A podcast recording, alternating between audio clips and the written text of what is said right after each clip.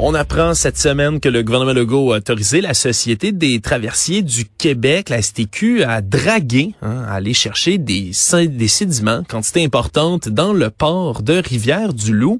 Les conséquences qui pourraient, entre autres, venir affecter autour de ce dragage l'habitat naturel des belugas dans le Saint-Laurent, qui est bien évidemment une espèce qui est menacée. Pour en discuter avec nous, Robert Michaud, le directeur scientifique du groupe de recherche et d'éducation sur les mammifères marins, le GREM. Bonjour, Monsieur Michaud. Bien bonjour. Là, on comprend qu'il n'y a pas vraiment d'études qui sont faites autour de ce dragage qui doit être fait. Là. Puis je résume le dragage, on doit déplacer beaucoup de sédiments pour être sûr que les bateaux puissent passer, entre autres le traversier qui relie Rivière-du-Loup, Saint-Siméon. Mais il y a quand même des inquiétudes là, autour de l'environnement du Beluga quand on entreprend des travaux comme ceux-là. Bien, oui, il y a des vraies inquiétudes. Puis en fait, la décision du gouvernement Legault est basée sur une recommandation du, du Bureau des audiences publiques, le BAP, qui a euh, reçu des mémoires, mais revu plusieurs études, en fait, qui explorent les différents impacts que ce type d'activité-là peut avoir sur les belugas. Vous êtes juste, c'est juste de dire que on n'a pas des études sur tous les impacts, mais quand même, cette décision-là ou cette recommandation du DAP est basée sur beaucoup de données, sur beaucoup d'informations.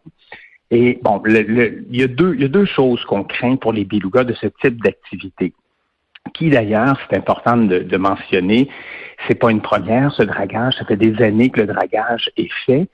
Là, euh, l'ensemble de l'œuvre a été révisé, a été soumis au BAP qui a recommandé d'aller de l'avant en posant des conditions très particulières et assez restrictives d'ailleurs. Fait que ces activités-là de, de, dragage ont deux impacts potentiels sur les belugas. C'est-à-dire que le, le relargage des sédiments, vous savez, les sédiments, emprisonne en quelque sorte toutes sortes de, choses, des, des, animaux, des, des, proies benthiques desquelles le, beluga se nourrit parfois, mais il emprisonne également les contaminants. ça, pour, pour le Saint-Laurent, pour les belugas, c'est quand même une bonne chose parce qu'une fois que les sédiments, les, les, contaminants vont dans les sédiments, certains peuvent y rester pour très longtemps, puis c'est une façon de nettoyer le Saint-Laurent. Mais quand on les manipule, quand on les euh, soulève avec les, les, les, les outils qu'on utilise pour le dragage, bien, on les remobilise et ça, ça peut contribuer à augmenter l'exposition des belugas aux contaminants. Ça, c'est inquiétant. Puis ça, c'est vrai qu'on n'a pas une étude précise, détaillée, qui dit combien de contaminants vont être relargués, qui vont affecter les belugas. Mais ça, ça fait partie de la contamination ambiante. Et dans la recommandation du BAC, ce que le gouvernement du Québec a retenu, il y a la suggestion de, avant chaque saison de dragage, de refaire des mesures des contaminants. Alors, on peut s'imaginer que si il se trouvait plus de contaminants qu'on soupçonnait dans ces sédiments-là, parce que les, conditions de sédimentation ont changé, on pourrait ajuster le tir. De ce côté-là, c'est une vraie inquiétude. Par contre, c'est une activité qui est en cours depuis très longtemps. On n'ajoute pas une nouvelle source de dérangement ou de contamination au beluga, mais on a regardé de façon détaillée comment on pourrait en réduire l'impact. L'autre euh, inquiétude qui est aussi importante, c'est que cette activité-là, évidemment, ça se fait avec des navires, ça implique beaucoup de transit de bateaux, puis même juste les, les, les, pelles qui sont utilisées, les bennes qui sont utilisées pour soulever les sédiments, ça fait du bruit. Les belugas aiment pas le bruit, ils fuient le bruit et ça les dérange, ça augmente le facteur de stress. Et pour réduire cet impact-là, qui est comparable à toutes sortes d'autres transits de bateaux. Vous savez, il y a beaucoup, beaucoup de bateaux qui, qui transitent dans le Saint-Laurent. Puis si on pouvait réduire le nombre de bateaux, globalement, les belugas, ça, n'en ferait que mieux. évidemment, s'il n'y avait pas ce dragage-là, les belugas seraient mieux. Mais pour atténuer ces impacts-là, ce qu'on fait, c'est qu'on demande aux euh, promoteurs, pas, pas des promoteurs, mais aux travailleurs de de reporter leurs activités après le mois de septembre, après la période de fréquentation intensive. Alors, pour les belugas, ben, c'est pas une grosse nouvelle parce que c'était quelque chose qui se faisait depuis un moment. Ça va peut-être être fait un peu mieux avec les surveillances qui sont forcées, qui sont imposées pendant les travaux. C'est-à-dire, on peut pas faire de dragage pendant que les belugas sont à proximité du site. Même la nuit, il y a une surveillance avec des hydrophones. C'est pas parfait, mais ça aide. Alors, globalement, on encadre sérieusement une activité qui, oui, qui a un potentiel de dérangement, mais c'est une activité qui avait déjà cours, c'est pour soutenir une activité essentielle des humains traversée du nord au sud. Puis peut-être qu'on l'a regardé avec un œil différent que si c'était un nouveau projet. En fait, notre, problématique, puis peut-être celle des belugas, devrait se tourner un peu plus sérieusement vers la croissance, vers les nouveaux projets. On devrait être plus sévère euh, et pas fermer les yeux sur les projets par les façons qu'on fait les choses, mais on devrait être beaucoup plus sévère pour tout ce qui est de nouveaux projets. On devrait être créatif pour atténuer les impacts des, activités qu'on fait déjà, celle du trafic maritime qu'on connaît qui est déjà abondant. Mais avant d'autoriser des nouveaux projets qui rajouteront des nouvelles menaces, je pense que c'est là qu'on devra être beaucoup, beaucoup plus euh, sévère.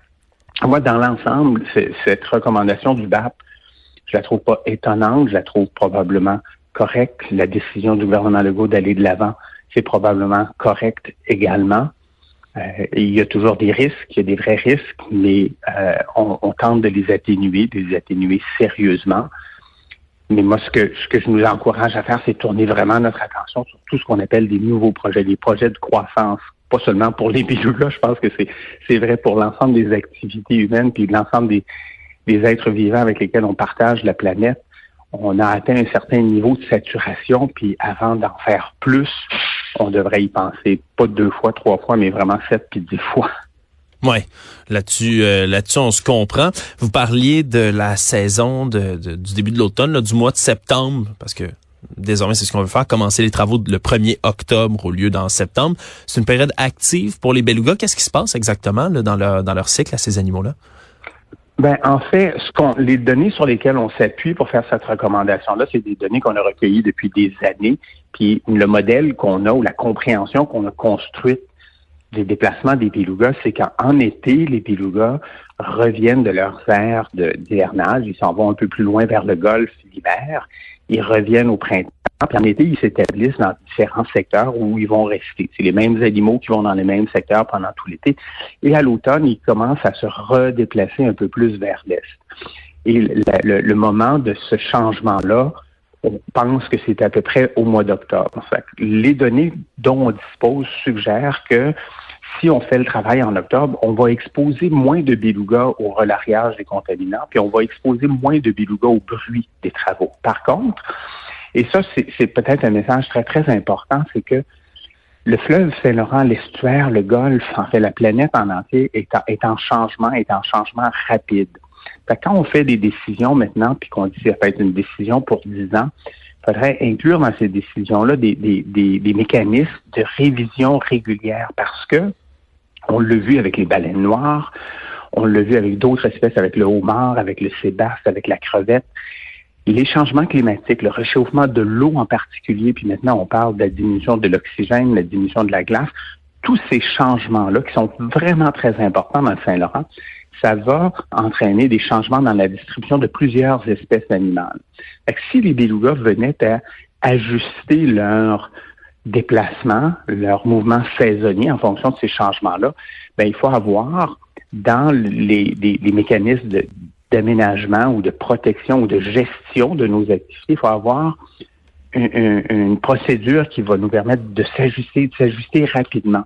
Ça, c'est peut-être un des plus grands défis qu'on a nous, les humains sur la planète, maintenant, face au changement climatique, c'est notre capacité de s'adapter. Très longtemps, on a mis des années avant, de, on accumule des données sur les belugas, on analyse les données, puis on arrive avec des recommandations, puis finalement, on fait un geste pour protéger les belugas. Hmm. On n'aura plus le luxe de autant de temps.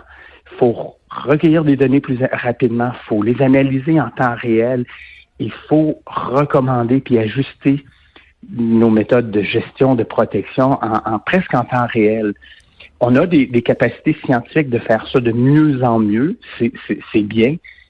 maintenant, est-ce qu'on aura la sagesse d'agir aussi rapidement que euh, la situation l'impose? On n'a plus le luxe de l'attente. Mm. L'attentisme, ce n'est plus une option. Le, Saint-Laurent, son, son, estuaire, le Golfe, l'Atlantique change rapidement. Ça pourrait nous surprendre, ça pourrait changer encore plus rapidement que ce qu'on a vu dans les cinq, dix dernières années. Alors, il va falloir être très, très vigilant. Par exemple, pour une décision comme celle-là, est-ce que le mois d'octobre, c'est vraiment la bonne date pour reporter les travaux? Pour l'instant, sur les données du passé, oui. Dans l'avenir, peut-être pas. Alors, hmm. s'il y a de nouvelles données qui rentrent, on devra s'ajuster. On devra s'ajuster, puis j'imagine que vous allez être euh, parmi les collaborateurs, si on veut, de ce projet de, de, de, dragage qui va se faire. J'imagine que vous allez être en observation, vous, du côté du GREM, pour s'assurer justement hmm. de, de, pouvoir réviser si, si, si le cas échéant? Ben, pas directement. On a des collègues du, du, du réseau d'observation des marins qui sont engagés pour faire des observations sur le site. Mais pour ce qui est des données globales qui pourraient nous, nous permettre de, de, de proposer des modifications, c'est un travail collectif. Nos collègues mm. à Pêche et Océan Canada font des inventaires. Euh, il y a d'autres personnes à l'ISMER, à l'ICAR, qui font des enregistrements acoustiques passifs euh, dans un cycle annuel. Nous, on fait des, des, des relevés en bateau. Alors, il y a plusieurs sources de données et on est tous vigilants. Et si par les, les, les enregistrements acoustiques de notre collègue à, à Lucar ou les relevés euh, aériens de nos collègues de pêche océan ou nos relevés en bateau, si quelqu'un détectait un changement dans la répartition des belugas, ben là, il y aurait des, des drapeaux rouges. Nous, on n'est pas mm. impliqués directement, mais on suit très attentivement la situation globale des belugas et sachant que ces activités-là, qui sont connues, là, je veux dire, ça, ça commence pas le dragage, c'est une activité qui avait lieu depuis des décennies. Ouais. Mais sachant que c'est un point sensible et, qu'il y a des recommandations puis des, des, des, règles qui sont en place pour protéger les belugas, qu'on retarde les travaux en octobre. Puis c'est pas sans conséquence. Hein, pour les gens de Rivière-du-Loup, ce repart-là des activités tard à l'automne, puis ne pas le faire au printemps, c'est un inconvénient majeur, mais je pense que c'est une concession qu'on fait pour mieux cohabiter avec les belugas. Hmm. Dans le fond, cette décision-là du gouvernement Legault qui suit la recommandation du BAP, qui est basée sur un ensemble de données assez impressionnant quand même, ben, c'est pas exemplaire, mais je pense que c'est comme ça qu'il faut envisager la cohabitation avec non seulement les belugas, mais les autres espèces qui, qui vivent dans le Saint-Laurent. On sait que nos activités ont un potentiel d'impact sérieux. Il faut à chaque fois qu'on fait quelque chose, même si c'est quelque chose qu'on fait depuis longtemps, reviser nos façons de faire, ajuster nos façons de faire, mais surtout, surtout, surtout, si on fait quelque chose de nouveau, soyons plus prudents et gardons cette capacité de s'ajuster quand on fait des décisions comme celle-là ça peut pas être une décision pour 10 ans. On peut pas canner ces décisions-là dans le temps aussi longtemps d'avance parce que notre environnement change trop rapidement. On vous entend bien là-dessus. On va garder ce projet-là à l'œil pour les prochaines années. Robert Michaud, vous êtes le directeur scientifique du groupe de recherche et d'éducation sur les mammifères marins, le GREM. Merci beaucoup d'avoir été là.